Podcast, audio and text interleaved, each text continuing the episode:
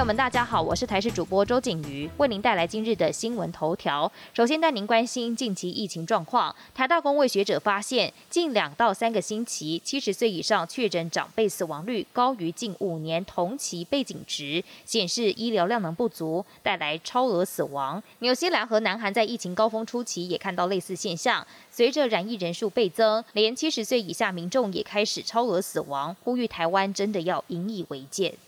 全国单日新增本土确诊个案破八万例。卫福部防疫医疗网中区指挥官黄高斌指出，目前疫情处于高原期，也推测社区黑数可能是公布确诊数的五到十倍。但黑数越多越好，确诊后不发病，传染力弱，又有自然免疫力，意味着可感染的宿主变少。推测疫情高原期维持到六月中旬后才会逐步下降。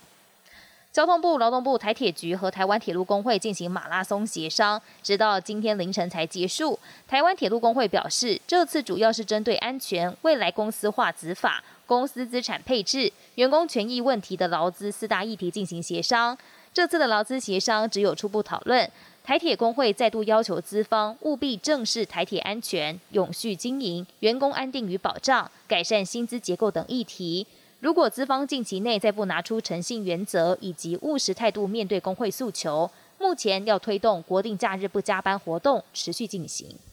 国际间的议题来关心美国当地疫情蠢蠢欲动。CDC 指出，过去一个月全美确诊病例增加三倍，还预测未来一个月美国的住院人数、死亡人数都会开始增加。美国工会学者担心，到了今年秋天、冬天还会有一波新的疫情。白宫国家安全顾问苏利文十八号与中共中央外事工作委员会办公室主任杨洁篪通话。国安会表示，讨论议题包含区域安全和非核扩散，也谈到乌克兰战争，还有美中关系的特定议题。加上美国总统拜登二十号即将出访南韩和日本，这是拜登就任总统以来首趟亚洲行，将在日本公布筹备半年的印太经济架构。苏利文和杨洁篪此时通话也备受关注。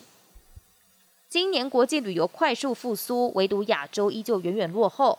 全球航空业组织代表在一场会议上点名，虽然疫情爆发后严重打击全球旅游业，但如今欧洲与美洲早已陆续开放国际观光，反观亚洲依旧是保持观望心态。建议包括中国还有日本等地要紧速开放观光客。本节新闻由台视新闻制作，感谢您的收听。更多内容请锁定台视各界新闻与台视新闻 YouTube 频道。